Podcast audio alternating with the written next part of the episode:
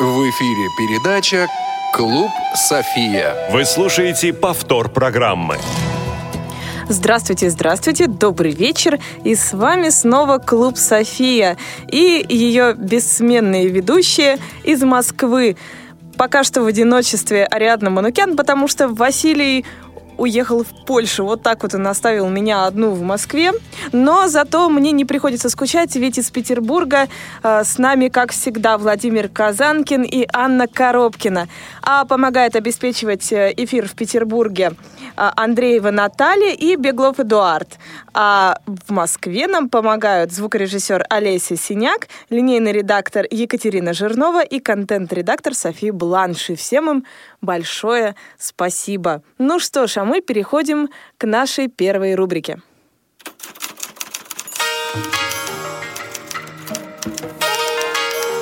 Софьина лента. Итак, э, мы начинаем э, с наших новостей, которые нам поведает э, Владимир. Добрый вечер. Здравствуйте. Нас хорошо слышно? Нас хорошо слышно? Да, слышно всех прекрасно. Всем, всех приветствую. Угу. Добрый вечер, уважаемые радиослушатели. И, собственно, теперь пришла пора поговорить более подробно о первом открытом пара-чемпионате Санкт-Петербурга по спортивной версии игры «Что, где, когда». До финала а, а, остался уже один этап, точнее говоря, этот финальный этап и остался. И у нас, э, скажем так, определилась те, та шестерка фаворитов, которые будут, скорее всего, бороться за призовые места. Угу. Радует то, что эти все команды из разных городов и география очень обширна, от Калининграда до Бийска. Значит, э, ну, как я уже назвал, это вот команда извозчики из Калининграда, значит, э, команда паровоз из э, Воронежа, значит, это у нас команда Зеленая улица из Омска, это у нас команда Камерата из Нижнего Новгорода, это у нас Алтайские бобры из Бийска, и лидирует, что мне самому очень-очень сильно радует, и что мне самому очень приятно, это, я считаю, открытие нашего пара чемпионата команда «Волна» из города Волхов. Угу. Вот. Значит, э, финальный этап пройдет у нас очная его часть 22 и 23 апреля. Я об этом чуть остановлюсь поподробнее, почему два дня. А для тех команд, которые по финансовым причинам не смогут приехать в Санкт-Петербург, отыгрыш финального этапа, заочная часть, состоится с 13 по 20 апреля. То есть, соответственно, если команды, которые претендуют на призовые места, или просто команды, которые хотят играть, его сыграют, они также все играют зачет. То есть, э, зачет будет подводиться общий. То есть, здесь мы не будем разделять, кто приехал на финал, кто не приехал. А теперь немножко подробнее о финальной части. Значит, э, в рамках нашего финального этапа первого открытого пара чемпионата Санкт-Петербурга. Точнее говоря, этот финал будет проходить в рамках э, второго инклюзивного фестиваля по интеллектуальному спорту, программа которого будет включать э, 6 туров по 12 вопросов спортивной версии игры «Что, где, когда», турнир по брейнрингу и турнир по интеллектуальному калейдоскопу. Это вот э, наша авторская разработка клуба интеллектуальных игр Центра культурно-спортивной реабилитации Санкт-Петербургской региональной организации Всероссийского общества слепых. И хочу порадовать всех, мы вчера ее успешно обкатали. Игра работает. Поэтому всех приглашаем в Петербург, и мы надеемся, что все до нас доедут. Замечательно, замечательно. А, я думаю, что новые игры обязательно нужно включать э, в сферу интеллектуального спорта, потому что э, нет предела возможностям. А, ну что ж, если на этом наши новости заканчиваются, мы переходим к следующей рубрике. Клубная гостиная.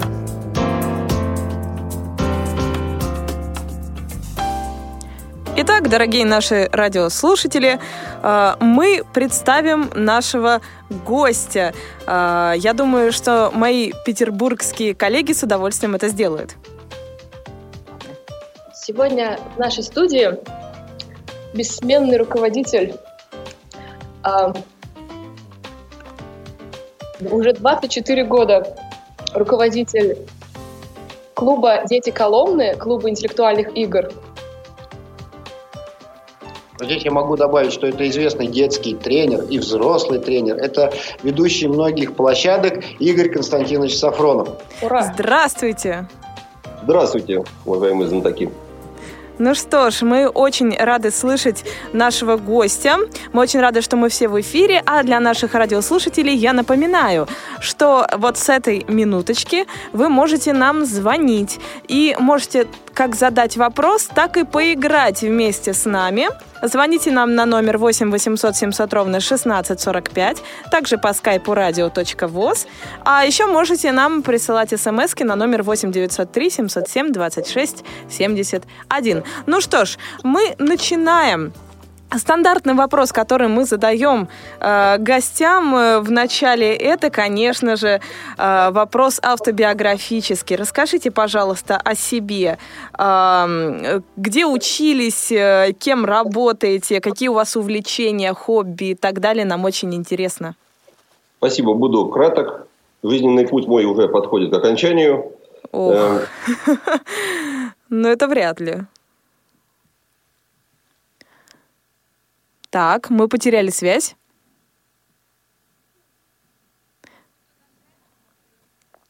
Так, мы потеряли связь. Вот после того, как сказали про то, что жизненный путь подходит к окончанию, вдруг неожиданно связь прервалась. Это очень мистический момент, и это немножечко пугает. Я надеюсь, что э, связь все-таки восстановится, и наши жизненные пути продолжатся.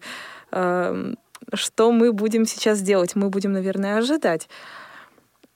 Да, ну, пока что так, да.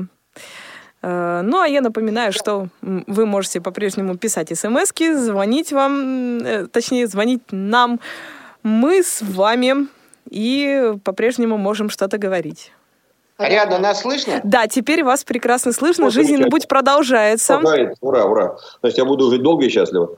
Замечательно. Вот. Да. Значит, был такой ленинградский электротехнический университет, когда я поступил, и там учился 14 лет. Это второй результат в Санкт-Петербурге, в Ленинграде, чем я горжусь. Вот, поэтому опыт получил жизненный богатый. Работаю поэтому учителем, мучаю детей, пью их молодую кровь, передаю им свой жизненный опыт и заодно молодеете сами. А, да. Ну, а чтобы прежде чем продолжить э, игру, эм, э, точнее, прежде чем продолжить, э, скажем так, наше интервью небольшое, к нам вдруг э, позвонил наш первый э, радиослушатель, и мы его выводим в эфир. Алло. Алло. Светлана. Здравствуйте. Здравствуйте. Вы задать вопрос или поиграть? Я хотела поиграть, попытаться. А ну из какого города вы нам звоните? Из какого города вы нам звоните? Из Смоленска, из Смоленска. Замечательный Смоленска. город. Смоленска. Игорь Константинович, задайте вопрос Светлане. Светлана, вы с математикой в ладах? С математикой, честно говоря, не очень. Замечательно, это лучше всего. Поэтому запомните или запишите ряд чисел, Можете запомнить? Там на самом деле не обязательно. Могу, Смотрите, могу, конечно. я перечисляю такие числа. 2, 3, 4, 5, 6, 7, 8, 9, 10. Вам надо выйти из обычной плоскости мышления и продолжить ряд одним словом. Это мой любимый вопрос что когда. Одним словом. Да.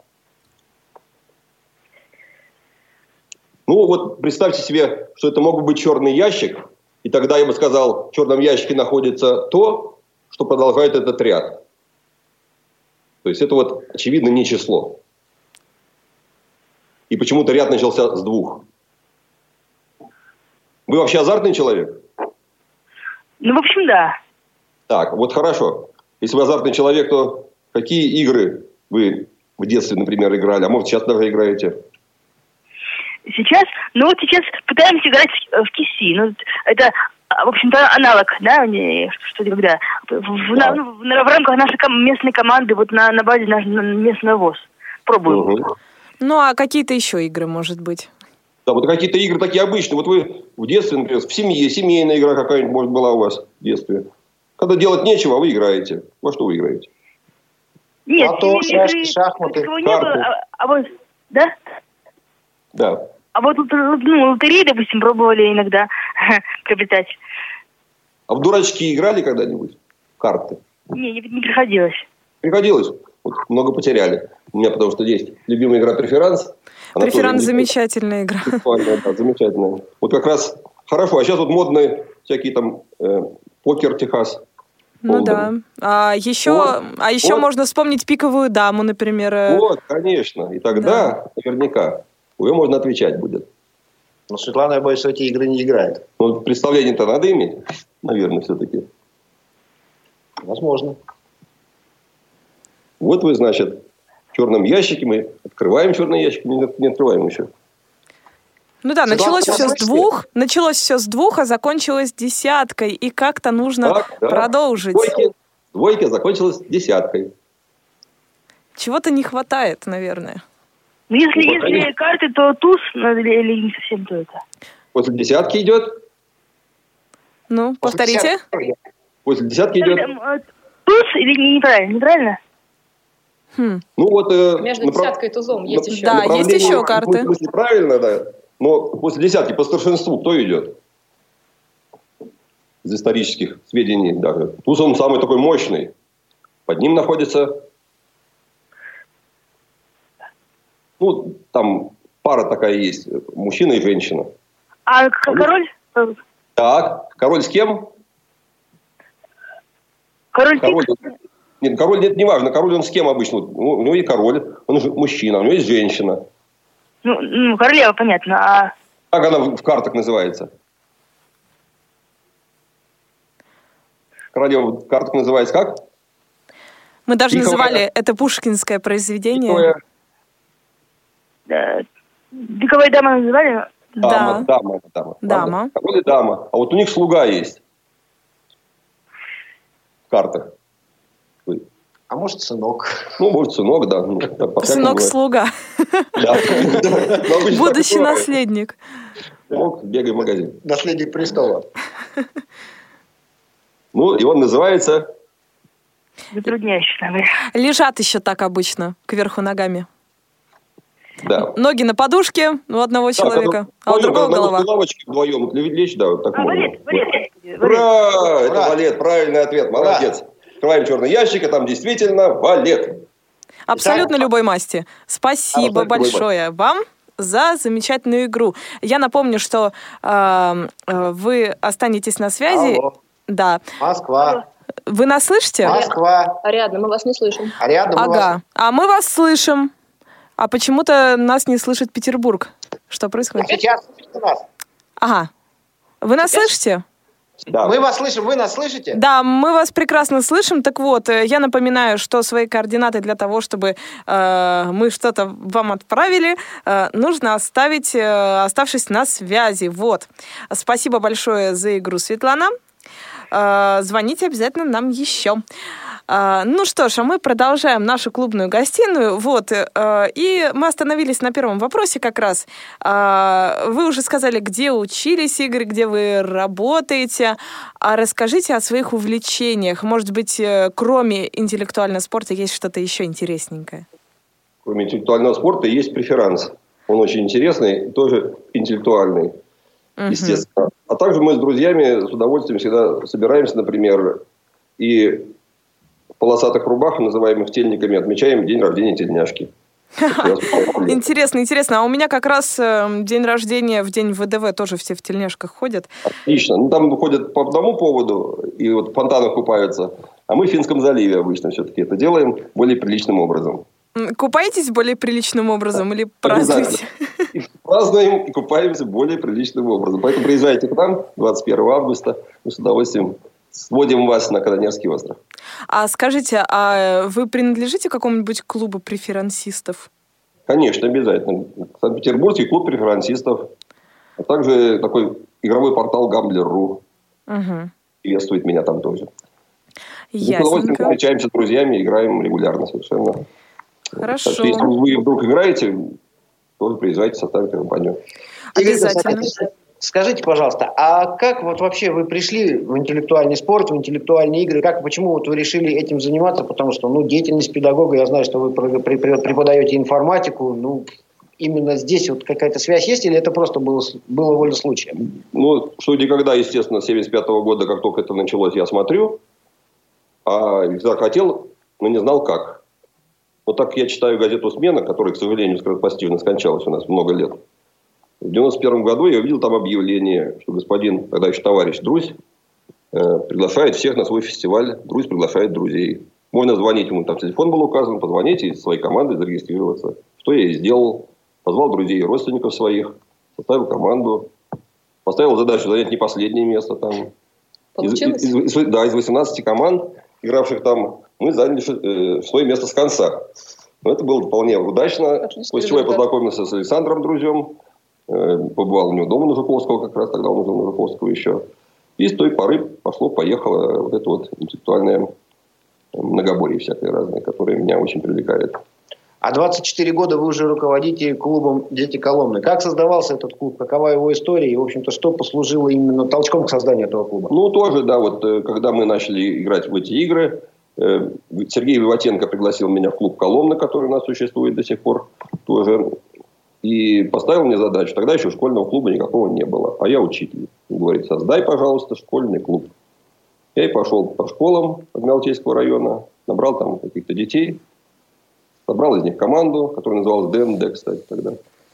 Это, И как, начали. это в честь игры? Вот в честь игры мы потом долго расшифровки придумывали, что такое ДНД. Я не знаю, почему мы придумали такое название. У вас есть какая-нибудь расшифровка, между прочим? Ну, я вот знаю, что есть ДНД как ролевая игра с дайсами. Вот. эм, Вот вы, наверное, еще молодой человек, молодая леди. Не помните, наверное, что в советское время ДНД была добровольная народная дружина. Она и сейчас возрождается, кстати. Ну, я такого не помню, потому что я, к сожалению, родилась позже. Ну, ничего страшного. Или к счастью? Или к счастью, наверное, да. Вот, и с той поры клуб стал расширяться, дети стали приходить, другие при- присоединяться к нам, и мы существовали как школьный клуб. Но когда через пять лет дети выросли, они не, не захотели уходить. Стали оставаться в клубе, приживаться, и сейчас у нас в клубе уже совершенно разновозрастные есть люди, начиная от подростков маленьких, заканчивая убеленных сединами, заканчивая убеленными сединами ветеранами игры. Это замечательно, на самом деле. Такие юные седины интеллектуальные. Ну, действительно, порой, когда переживаешь из-за того, что попадешь ты в финал э, чемпионата или нет, э, невольно на пару волосков посидеешь. Это Вот. действительно так. Ну, э, тогда, раз уж мы заговорили про клуб «Дети Коломны», расскажите именно о том, как он формировался с точки зрения ну, как он попал в Международную ассоциацию клубов? э, Как оргкомитет принимал этот клуб и вообще, что было? Ну, тогда, в то время, когда образовалась Международная ассоциация, клу- ассоциация клубов, то все происходило так довольно, не то чтобы стихийно, но клуб должен был быть создан, просуществовать, должен быть просуществовать некоторое время. Там должно быть несколько команд, у него должна была быть уже некая история, он должен был организовать несколько турниров, что мы и сделали. Изначально были филиалом клуба «Коломна» взрослого, мы были школьный клуб. Но когда люди подросли и не захотели расставаться с нашим клубом, мы решили, что хотим быть самостоятельными. И пошли мы к тому же директору северо-западного филиала МАК, господину Друзю, сказали, что мы хотим быть самостоятельным клубом. И правление МАК собралось и сказало, изучив нашу историю, да будет так. И стали мы клубом. И с тех пор, уже 24 года, мы самостоятельный клуб МАК, который в реестре клубов состоит и, в общем-то, довольно известен на мировых просторах. Раз уж мы затронули эту тему про Международную ассоциацию клубов, может быть, вы немножко расскажете, расскажете нам о ней самой, откуда она взялась и много ли там клубов сейчас? Ну, забавно, что Международная, асо- асоци- ас- Международная ассоциация клубов звучит как МАК сокращенно. Например, э, Лига украинских клубов звучит как ЛУК. У нас здесь МАК и ЛУК. Э, Вот. Но МАК образовался, когда Мы снова потеряли. Вот мы вернулись. Мы вернулись. Слышно нас? Да, теперь слышно.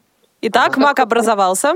МАК образовался спустя несколько лет после начала телевизионной игры «Что никогда», когда по стране пошло стихийное образование клубов снизу.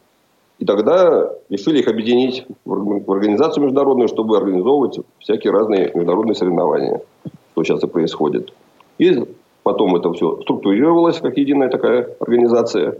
Сейчас э, возглавляет ее Наталья Ивановна Сиценко с Андреем Козловым вместе. Ну и вот есть филиалы в Санкт-Петербурге до сих пор. У нас Русь руководит, в разных регионах другие люди. Под ними, соответственно, создаются клубы, в клубах есть президенты, там есть команды, и вот организуется такая большая структура, которая занимается спортивным что где когда. В том числе и попаданием на телевизионные фестивали тоже. И до сих пор существует вот эта вот методика основать как бы клуб, собрать людей, провести несколько турниров, и потом идти к друзью, и можно создать свой клуб. Ну, значит, у нас в регионе к друзью, а в другом регионе к другому товарищу, да, который товарищ. там является представителем МАК. Безусловно. К другу друзья. Да, собственно говоря, в этой нашей организации все друг друга знают. Такая замечательная э, тусовка, которая приносит удовольствие от игры и от общения. Скажите, пожалуйста, Игорь Константинович, вот э, насколько я знаю, 7-8 мая в Санкт-Петербурге пройдет очередной чемпионат России. Как проходят эти соревнования? По что, где, когда? Ну вот, это как раз э, квинтэссенция годового, можно сказать так, турнирного, турнирных соревнований под эгидой Международной ассоциации клубов. Клубы в течение года участвуют в синхронных так называемых чемпионатах где получают некие рейтинговые очки, после чего э, лучших, лучшие команды приглашаются на чемпионат России. Вот в этот раз он будет состояться, состоится у нас в Петербурге, где каждая команда как раз получит право побороться за чемпионство России, что дает, в свою очередь, путевку на чемпионат мира, по что и когда, который тоже проводится. И пробить туда большая честь. А как вообще осуществляется вот это вот э, пробивание вот в эти круга? Обязательно ли принадлежать какому-то клубу? Или же какая-то самостоятельная команда может все-таки получить шанс? Теоретически может. Практически почти нет. Клубу надо принадлежать. Это действительно дает некую уверенность в завтрашнем дне нашей Международной ассоциации клубов. Но, во-первых, есть так называемые wild card, дикие карты – для приглашенных команд. Они могут быть действительно не обязательно принадлежащим какому-нибудь клубу. Во-вторых, э, на коммерческой основе команда может оплатить право участия в чемпионате мира. Например, просто там довольно серьезные деньги за этим стоят, и, в общем-то, не каждый сможет их оплатить. Поэтому лучше все-таки, на мой взгляд, придерживаться спортивного принципа, приписаться к какому-нибудь клубу, участвовать в течение года в соревнованиях, доказать, что ты силен, пойти на чемпионат России, и чемпионат России пойти на чемпионат мира, например. Мне кажется, это будет правильно. А как именно вступает э, в клуб, э, настоящий такой вот клуб? Это какой-то членский взнос? Это что? Как люди приходят в клубы? Думаю, что бывает по-разному. У нас никаких членских взносов нет, но мы рады всем, кто к нам приходит. Никаких там испытаний не проводится, но понятно, что человек приходит и думает, что будет сейчас как по телевизору. А там не всегда как по телевизору. Атмосфера демократичней, Вопросы по-разному бывают. И поэтому не все это выдерживают. Человек думает, что сейчас будет все красиво, замечательно, атмосфера вот такая будет, прямо как по телевизору, все будет хорошо. А там надо трудиться, оказывается, надо в команде себя каким-то образом э, проявить. Не у всех это получается, и отсев естественным образом происходит. Остаются те люди, которые это любят. Я называю таких людей больными, потому что они, правда, реально больные. Потому что они собираются каждую неделю, а то и два, и три раза в неделю. Играют какие-то турниры, ругаются на вопросы, уходят и снова приходят, и снова играют, и пишут сами вопросы. Вот это тусовка самая для меня привлекательная. Чита- читают с утра до ночи, поди? Да нет, не обязательно читать с утра до ночи. Вот здесь важно как раз, что никогда это все-таки не своя игра, а командное взаимодействие больше. Понятно, что в команде есть разные роли у людей, поэтому лучше найти свою команду, свое место в команде, и успех будет обеспечен. Или, может быть, например, создать свою. Вот наша команда Всероссийского общества слепых выше Ординарова, вот, которая играет как раз на базе «Дети Коломны», это вот как раз Игорь Константинович про, таки, про такую команду и говорил. Периодически приходят, периодически заболевают, периодически выздоравливают, периодически ругаются на всех и вся, потом понимают, что сами были неправы и возвращаются Обратно. снова. Да, правда. Игорь Константинович, скажите, пожалуйста, а вот э, курьезные случаи у вас бывали какие-то на играх, которые вот вы запомнили настолько, что вот э, прям, ну это, можно сказать, э, как анекдот? Ну, Хотя анекдот из жизни. Да. всякие бывали совершенно случаи, от э, очень веселых до очень неприятных за эти годы. Ну вот, э, в частности, когда был телевизионный брейнринг, последний, к сожалению, большому Кубок СТС, где я играл за команду Санкт-Петербурга, был капитаном. Там был момент, когда мы выиграли подряд у двух азербайджанских команд замечательных, вышли в финал. И, соответственно, у питерских знатоков есть такой неофициальный гимн, песня «На поле танки грохотали». Мы очень любим, мы стали так ее радостно петь громко. Но, к сожалению, в эфир это не вошло. А мы так радостно танцевали и пели. Мы очень хотели, чтобы эта песня пошла в эфир, но она не пошла. Видимо, может быть, Чиф предъявил свои авторские права. Или вы плохо спели. Или плохо спели, да. Ну, а может быть, у всех разные представления о том, что такое шоу. Раз мы заговорили об этом, давайте продолжим эту тему тоже, потому что надо рассказать уважаемым радиослушателям, что Игорь Константинович играл в телевизионный брейн-ринг много лет. Расскажете? Расскажу, но, собственно говоря, история, опять же, интересная. Так, опять пропали. Сейчас вернулись? Сейчас вернулись? Угу. Ну, э, что где когда это игра номер один в мире знатоков, брейнринг игра номер два в мире знатоков. И когда существовал телевизионный брейнринг, это давало такой вот заряд для развития что где когда, потому что через эту игру проходило очень много людей, очень много команд собиралось на телевизионные съемки. Они там общались, радостно веселились и радостно же играли. Рейнринг это более такая азартная, видимо, игра, потому что создаются две команды. И на этом Кубке СТС, который последний раз состоялся в 2010 году, тоже была такая атмосфера, когда команда играет за столом, против какой-то другой команды за нее там болеет весь зал, за одну из команд. Другой болеет другой зал, другая половина зала. Получается такие страсти, эмоции совершенно чистые, неприкрытые. И доходило дело, конечно, и до обид каких-то, может быть, но всегда знатоки остаются знатоками, невзирая на национальность, вероисповедание и ли то что-нибудь еще.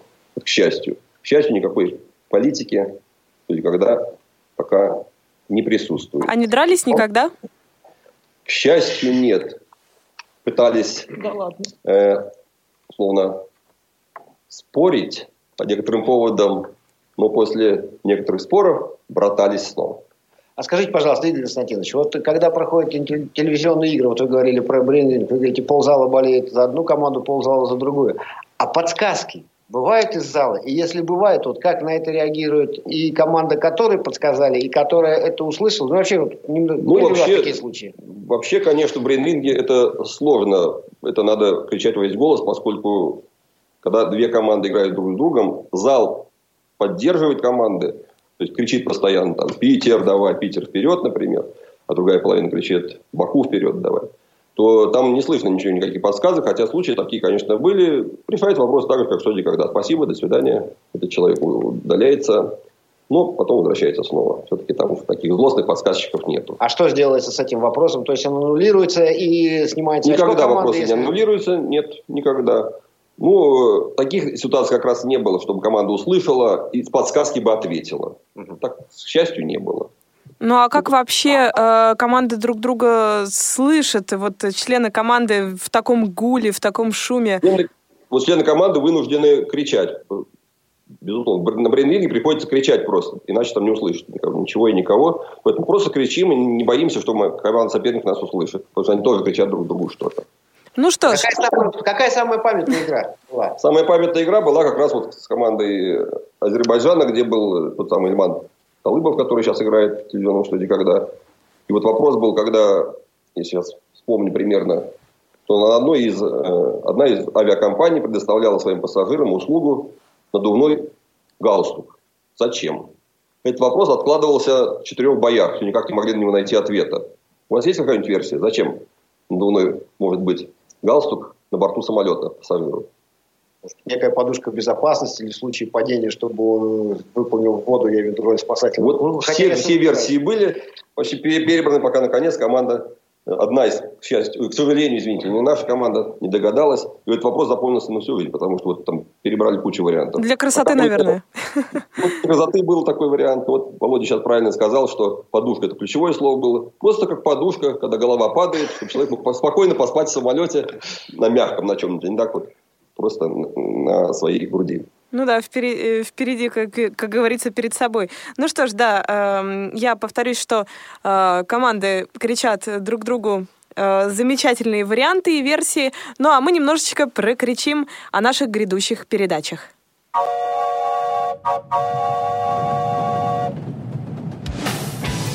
Молниеносный бег современной жизни можно сравнить с несущимся на полной скорости экспрессом. Молодежное движение инвалидов по зрению растет и развивается не менее стремительно.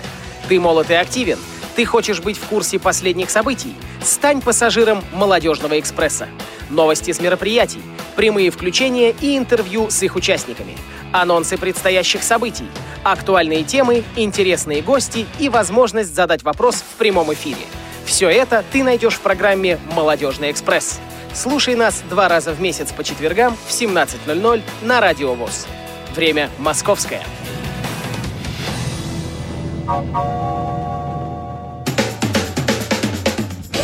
Что для тебя кухня? Это арена твоей битвы с кастрюлями и сковородками? Или это место для полета твоей фантазии, где ты можешь почувствовать себя творцом чего-то грандиозного? Хочешь покорить сердца своих близких? Не пропусти новое молодежное кулинарное интерактивное шоу на Радио ВОЗ «Вкусноежка». Как не утонуть в окружающем нас огромном океане законов и других нормативных актов? Удержаться на плаву, двигаться в нужную сторону, достигать нужных целей.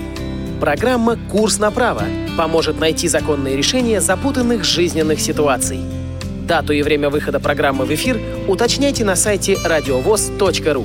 Слушайте нас на Радио ВОЗ. И помните, незнание законов не освобождает от ответственности. В эфире передача «Клуб София». Повтор программы. Итак, мы снова в эфире и напоминаем нашим радиослушателям, что если у вас есть желание задать вопрос или же поиграть с нами, вы можете позвонить нам по номеру 8 800 700 ровно 1645. Также звоните нам на skype radio.voz, а еще пишите нам смс на номер 8 903 707 26 71. А мы напоминаем, что в гостях у нас Игорь Сафронов – бессменный президент э, клуба «Дети Коломны» и игрок брейн-ринга с огромным стажем. Э, и мы как раз продолжаем говорить про брейн-ринг. Мне вот что интересно, как отбирались команды на эту передачу? Как было с самого начала, как стало потом? Расскажите. Это вот как раз к вопросу о нужности, принадлежности клуба или ненужности.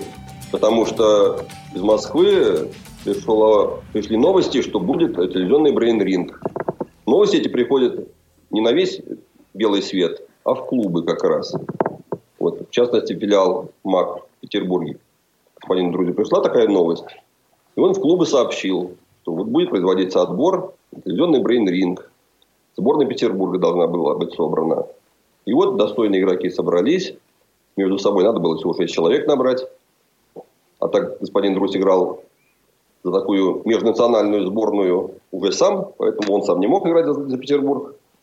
И в результате выбрали капитаном меня. Еще нашлось пять достойных человек путем отбора.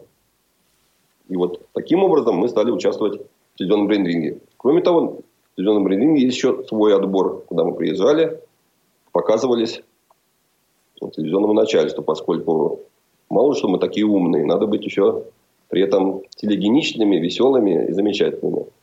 Что у нас, видимо, и получилось. Угу. А, ну, а как в целом а, скажем так, страшно ли было? Какие вообще ощущения от самой первой передачи? От самой первой передачи страшные впечатления, действительно. Потому что это было еще на Первом канале, в большой студии, где собиралось, по-моему, до 300 человек одновременно, 50 команд. Мы все жили в одной гостинице, все эти команды. Гостиница, конечно, этого нам никогда не простит. Было очень весело, потому что в день проводилось четыре съемки. Это было на износ. Одна съемка закончилась, перерыв 10 минут, вторая съемка, потом перерыв на обед полчаса, еще съемка, еще съемка. Мы приходили, уходили утром в 9, возвращались к полуночи. Ну и дальше не спалось. потому что ну, такие были молодые и веселые, был романтизм такой здоровый. А на первой съемке, конечно, там же такой специфика есть, брейнринг же мы не знаем, вызовут нас сегодня за стол или не вызовут. То есть, когда говорят, Андрей Козлов выходит, там, кто хочет сегодня сразиться с командой чемпионом? Все хотят сразиться, все кричат, размахивают флагами, транспарантами. И он так смотрит по сторонам и говорит, а вот вы сегодня пойдете сражаться. И бежит народ, сражается, выигрывает или проигрывает. И новая команда должна сменить эту и так далее. Доходило до того, я помню, что Андрей Козлов говорит, я вызову вас, конечно, на ринг, вы очень хотите играть. Давайте договоримся, что этот товарищ сбреет бороду, сбреет бороду, если он проиграет, если ваша команда проиграет. Были такие случаи, что да, приходилось брить бороду кому-то, а кому-то брить, бриться наголо. В частности, вот и наша команда то я тогда был с бородой, мне как раз это коснулось. Ну, к счастью, наша команда выиграла тогда. Угу. То есть э, Андрей Козлов, как телеведущий, это царь и бог в плане жребия. То есть он, э, скажем так, э, распределял все, чего хотел сам. Или все-таки это была какая-то телевизионная заготовка? Телевизионная заготовка, безусловно, была, но он умело создавал интригу. Надо отдать ему должное, что он очень хороший ведущий брейнринга. Да, шоумен-то он шикарный, да, потому что его легендарный отвечает красный стол, все молчат, да, зеленый да, стол. Да, да, это да. передать просто невозможно. И выгоны тоже такие же были из-за стола. Потому что после того, как команда нажала кнопку, все должны молчать. Если кто-то начинает говорить, он лишается права ответа. Это тоже такая вот... А команды тоже заранее не знали, кого выберут, или как вообще было? Никогда. Вот, к счастью, это правда, что там все было честно. Команда до последнего могла не знать, что ее вызовут. Никогда заранее никого не предупреждали, что вас завтра вызовут. Нет. Мы вот в постоянном напряжении находились, мы не знали. А телевизионный брейнринг и вот брейнринг, в который мы играем – они похожи один в один или есть какая-то разница? Не похожи только внешне. По накалу страстей телевизионный бренинг ничем не сравнится, конечно. А вы были капитаном? Вы жали на кнопку или нет? Нет, вот капитан и кнопочник – это не обязательно одно лицо. Вот я был капитан, а жал у нас в реаниму штабе. Это было замечательно, потому что у него реакция хорошая. Он человек молодой, шустрый, а я зато выбирал правильные версии. Вы играли в одной команде или у вас было несколько команд за вашу историю игр на телевизионном брейне? Нет, было несколько команд. Самая первая команда это была моя команда «И что, никогда» и Брейн Ринга. Мы участвовали там, и там. Это вот как раз была такая легендарная команда Якова Песина. Мы много чего выигрывали в 90-х годах. Ну, а потом команда распалась, и пришлось мне то в каких-то сборных быть. И свою команду создавать, и с детьми ездить. Ну, последний раз это было когда я был капитаном Санкт-Петербургской команды. Это вот, вот эта сборная, да, которая вышла да, в финал? Да, да. А кто играл в этой команде? В этой команде играл недавно бывший в студии Александр Литшангов, знаменитый доктор. Там играл Веня Муштай, Константин Кноп. Э, кто у нас еще был? Женя Сидоров. Вот такой вот состав был замечательный. Музыка легендарный, да. А вот вы проводите турниры как для детей и для взрослых. То есть вот вы сейчас, я знаю, вы ведете площадку, одну из площадок, скажем, Санкт-Петербургского гран-при. С кем вам проще и с кем интереснее, когда вот вы ведете площадки для взрослых или все-таки площадки для детей, или для студенчества, для молодежи? Вот как, где вы себя комфортнее чувствуете? Лучше всего я комфортнее себя чувствую. Так, опять пропали. А, Ариадна, нас слышно? Да, теперь слышно. Так с кем же вы все-таки себя комфортнее чувствуете? Комфортнее всего я чувствую себя с детьми, потому что у них эмоции чистые и неподдельные. Если они сердятся, так сердятся по-настоящему, подбегают к ведущему, начинают что-то доказывать. И топать ножками? И топать ножками, да, и ручками, и плакать даже иногда в них приходится, им приходится. Взрослые уже более практичные и тоже ругаются и топают ножками, в том числе. Не плачут, правда, никогда, скорее всего. Ну, может, ну, девушки хотя бы плачут, нет?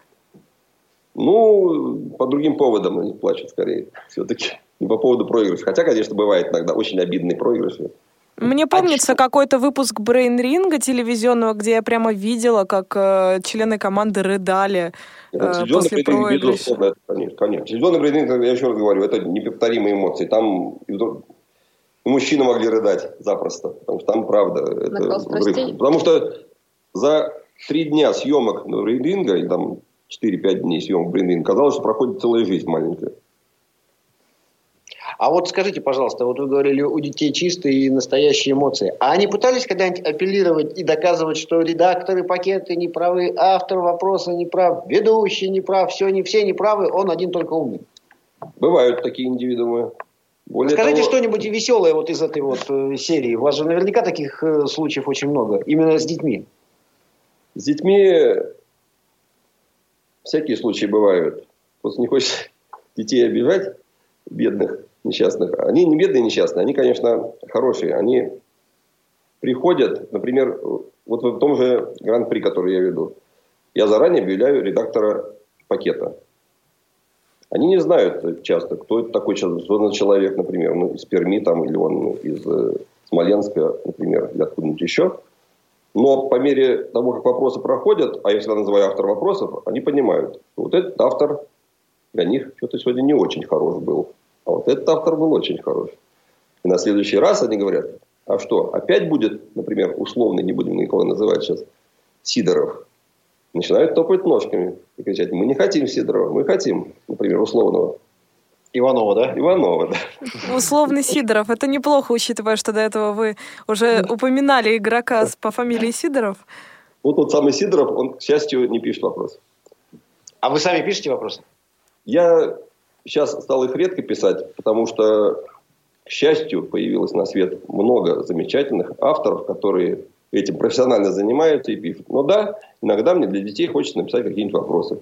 А знатоки так устроены, что читая любую литературу, они берут ручку и отмечают галочкой тот факт, который им пока нравился, понимая, что вот из этого можно сделать вопрос.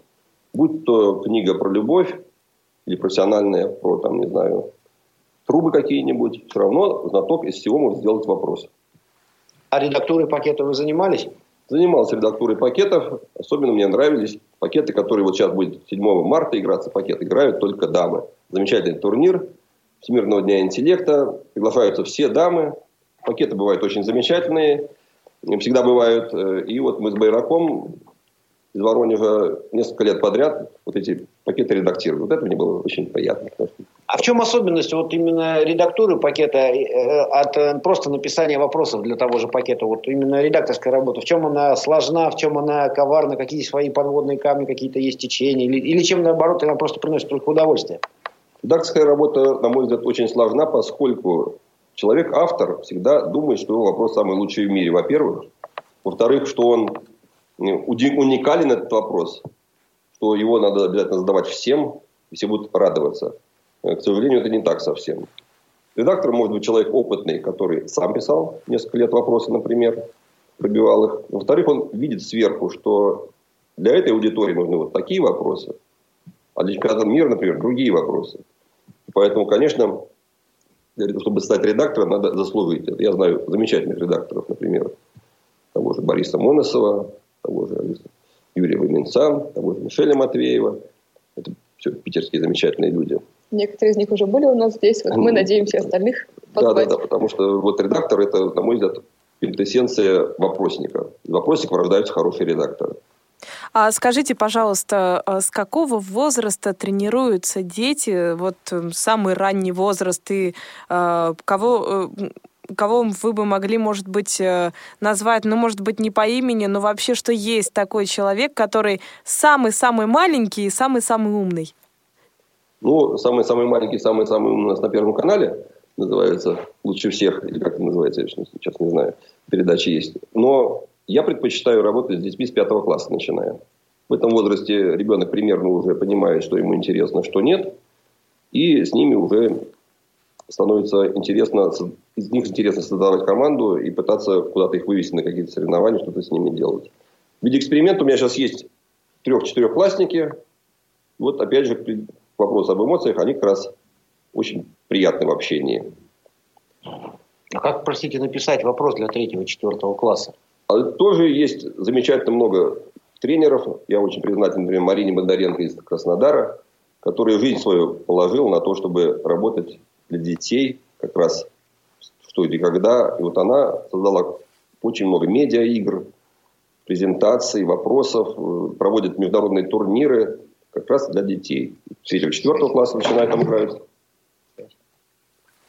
3-4 по там, 11 класс играют с удовольствием дети. Даже начальная школа тоже играет.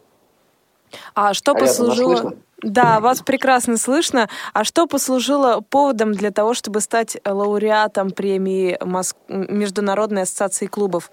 Ариадна, постойте, связь пропала. Повторите, пожалуйста, Повторите еще вопрос. раз. Так, еще связь да. пропала. Хорошо, повторяю вопрос. А Что послужило поводом для того, чтобы э, стать лауреатом премии Международной ассоциации клубов? Ну, для меня это было, честно говоря, неожиданностью. Я считаю, что и сейчас, после получения этой премии, что есть более достойные люди. Э, Но дело в том, что на чемпионат мира, перед каждым чемпионатом мира проводится такая вот такое голосование, выдвигаются кандидаты на какие-то премии, премия там, команда года, например, или вопрос года, тренер года, лучший тренер, школьный тренер года.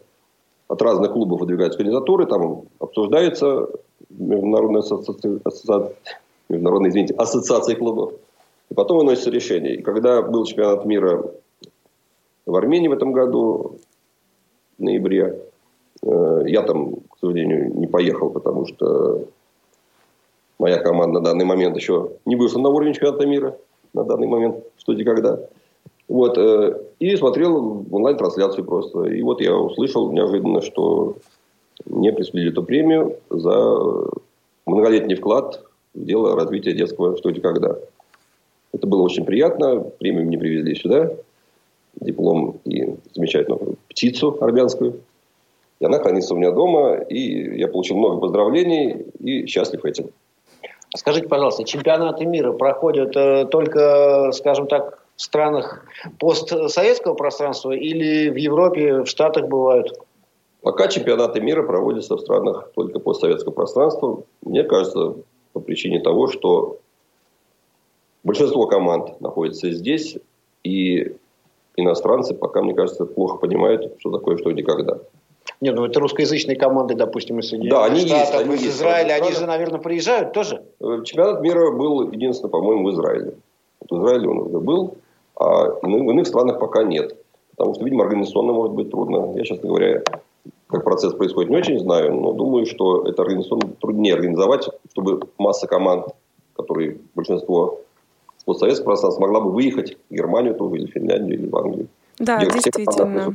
Действительно, это довольно трудно с точки зрения организации, но про организацию мы сейчас еще поговорим. Для этого у нас есть наша последняя рубрика.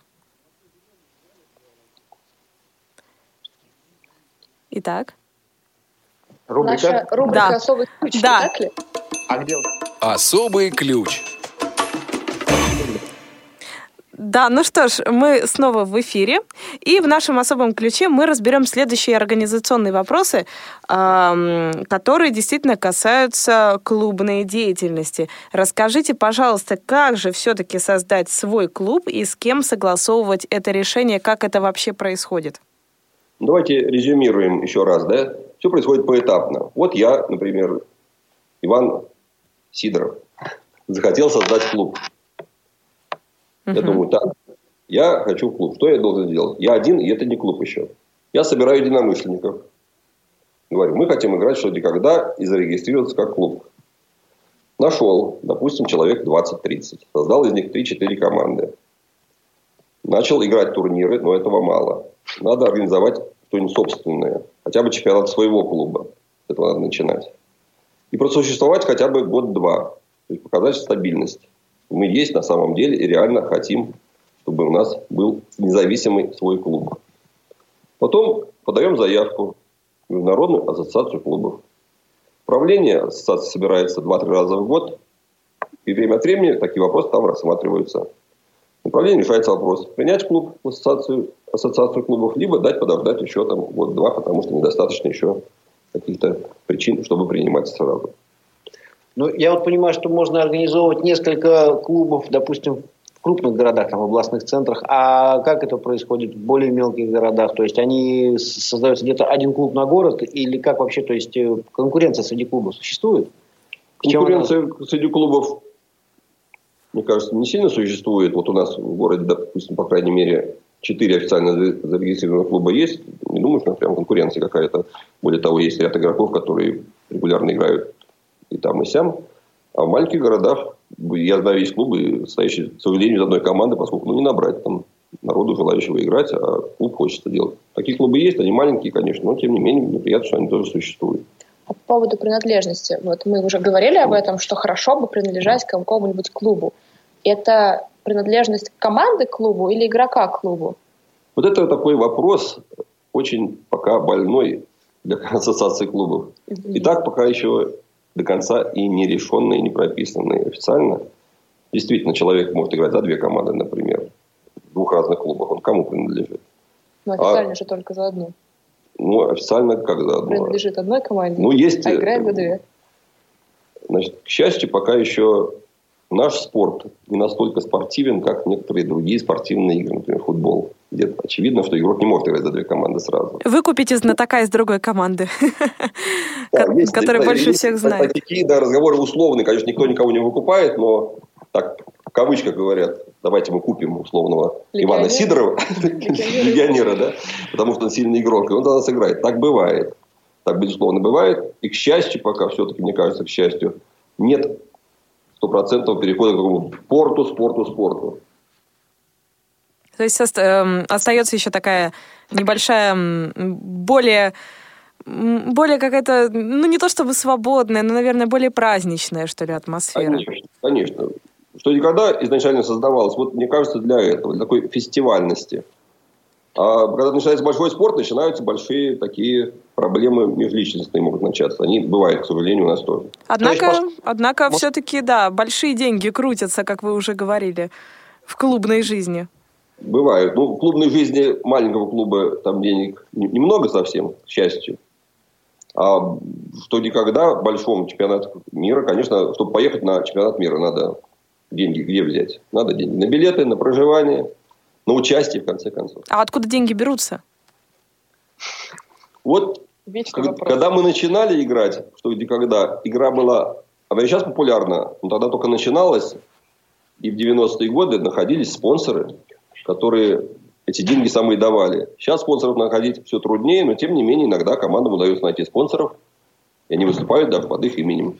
А когда не удается, приходится ездить за свой за счет. За свой счет, к сожалению, большому. И это, опять же, плюс, наверное, то это минус материальный, но это плюс тому, что игроки ездят все равно за свой счет. Они едут, тратят свои деньги, опять ругаются про вопросы и все равно едут и снова играют. Это великолепно. То есть, по сути, если я правильно понял, что сейчас э, функция клубов это в основном именно как игровые площадки. То есть команде какой удобнее клубу прийти, там, условно говоря, в большом городе, где поближе, туда и пошла. Или все-таки нет?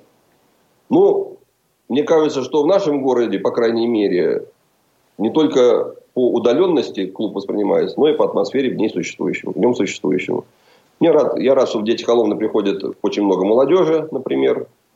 Хотя я не против играть в Коломне. Угу. А, да, да. Расскажите про а, оргкомитет клуба, из чего он состоит, на кого какие обязанности возлагаются? Точнее говоря, наверное, из кого они из чего? Да, ну, да. пока в системе клубов всегда есть человек условный, ну не условный, настоящий президент, который клуб возглавляет и определяет его политику. И у него есть э, несколько помощников, которые помогают ему организовывать игры, отдыхи, поездки и так далее. Вот у меня, я президент, а у меня есть замечательный человек Кирилл, Магловский, который мне очень-очень помогает, является моей правой рукой уже много лет. Я очень рад за него. И вот еще рядом сидящая Анна Коробкина, тоже я очень рад, что она очень-очень много мне помогает. Причем при том, что Кирилл тоже президент и целой Санкт-Петербургской ассоциации да. любителей своей игры. Ну, да. это... О чем мы знаем из предыдущей передачи. Да. да. Вот вы сейчас упомянули про отдых. То есть клуб это все-таки не только игры, это что-то еще. Какая-то досуговая деятельность. Для меня, безусловно, да. Я знаю мало таких клубов, которые это делают. Но изначально моей целью был не спорт, а все-таки и игры, и совместное времяпрепровождение. И у нас в клубе несколько лет, много лет, было круг праздников свой. Это был день рождения клуба, это был Новый год, это был женско-мужской день посередине между 8 марта и 27 февраля – это день рождения тельняшки, это закрытие сезона, когда мы все вместе собирались, играли и отдыхали вместе. Оттуда у нас получились несколько супружеских пар с детьми, которых мы называем уже внуки, дети Коломны, а не дети. Вы сейчас так грустно говорите об этом в прошедшем времени, как будто все закончилось. Нет. Благодаря усилиям присутствующей здесь Анны Коробкиной традиции возрождаются. Хотя День теляшки никогда не уходил, но теперь мы начинаем уже потихоньку возвращаться к традициям, и молодежь с удовольствием узнает, что, оказывается, можно не только играть в свою игру в Brain Ring, что где когда, а еще играть, получать удовольствие, общаться друг с другом вживую. И купаться Это в Финском просто. заливе. Да, да, а свеча горела на столе. Это как раз турнир, который вот вы организовываете именно посвященный день рождения клубу? Да, чаще мы привязываем к дню Я правильно назвал название, да? Да, свеча горела на столе. Это э, мой ответ на крики знатоков. Это свечка. Потому что существует база вопросов, что никогда, насчитывающая почти 300 тысяч вопросов. Если вопрос там уже есть, он считается свечкой. Ну, невозможно же знать 300 тысяч вопросов наизусть. Поэтому я регулярно оттуда набираю вопросы и говорю, ну, давайте поиграем. Ответьте на все вопросы. Я вам выпишу денежную премию, призы. А не ответьте, значит, вы не кричите тогда, что это свечка, а учите базовую материальную дальше. И были случаи, когда все отвечали? Не было ни разу пока еще. Пять лет я его провожу, не было ни разу случаев, чтобы на все вопросы ответить. Ни разу. Но то, что там присутствует, это такое странное чувство. Вот задается вопрос, и сидят корифеи клуба, и они говорят, вот я помню этот вопрос, был вот на каком-то турнире в 97-м. По-моему, я его играл. А вот этот был в 2001-м, по-моему, я его тоже играл по-моему, написал вот этот знаток. Замечательно. И не всегда дают правильный ответ, тем не менее. Тем не менее. То есть они пытаются вспомнить, а просто да. не сыграть еще раз. Да. И это в этом как раз может быть и в проблема. Этом беда, да. да. А вот э, скажите, пожалуйста, э, чемпионат города Санкт-Петербурга. Это вот э, такой некий своеобразный турнир, потому что там ком- команда делится на высшую и первую лигу, и команды высшей лиги редактируют сами вопросы. Как вот вы сами относитесь к этому турниру и в чем, на ваш взгляд, его изюминка? Значит, вот изюминка это или наоборот, пока непонятно. То есть много лет этот турнир проводится. Я приветствую то, что команды пишут сами вопросы, потому что за этим стоит индивидуальный стиль команды. И можно по результатам даже судить. Вот я, например, знаю, это, наша команда знает вот эту команду в лиге, она пишет вопросы, значит, я, мы играем как-то лучше. Не потому, что мы знаем вопросы, мы их стиль просто знаем, узнаем. Да сразу очень очевидно. И это приятно. Хотя, может быть, для чемпионата города это не очень хорошо. А по стилю выстраивается логическая дело. цепочка. Для чемпионата города, мне кажется, все-таки лучше, чтобы был один редактор на всех. Что пытаются делать, но мне кажется, не очень хорошо получается. И чтобы, может быть, писали вопросы специально обученные люди. Потому что...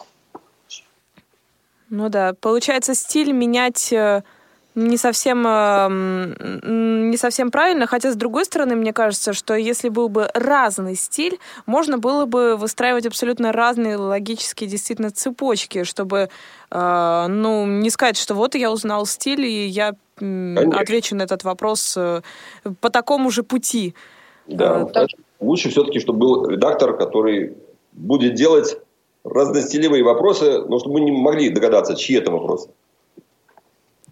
Эм, мне кажется, что, например, э, когда мы много раз э, видели на нашем чемпионате на Крымской осени вопросы Мишеля Матвеева, э, они всегда действительно были такие разные-разные, что даже не подумаешь, что он автор всех вот этих сразу вопросов. Эм, но, тем не менее, тем не менее, это действительно большое уважение человеку, который умеет писать э, в разных стилях. Это уже опытный человек, потому что опытный вопрос, много лет этим Поэтому занимается. Мишель один из, один из, из лучших, лучших да, да, в своем да. стиле, да. Вы упоминали чемпионаты клуба, и вот сейчас сказали, что это не очень хорошо, что на чемпионат города вот разные люди пишут. На чемпионат клуба, насколько мне известно, тоже разные команды, стоящие в этом клубе, пишут какие-то вопросы, да? Ну, у нас много лет мы уже играем на вопросы других редакторов, но в этом году решено сделать тур на вопросы команд. Один тур, где каждая команда пишет четыре вопроса. Мы из них делаем целый тур. И вот попробуем смотреть, как команда пишет вопрос. Ну, ну что ж, да, э, я вынуждена, да, к сожалению, перебить, потому что нас уже закругляют, у нас эфирное время заканчивается, и поэтому э, мы все очень рады, что в эфире у нас э, были Анна Коробкина, Владимир Казанкин и Ариадна Манукян, а также наш замечательный гость Игорь Сафронов. Спасибо всем большое. Да, всем до свидания. До свидания, удачи. Повтор программы. Клуб «София».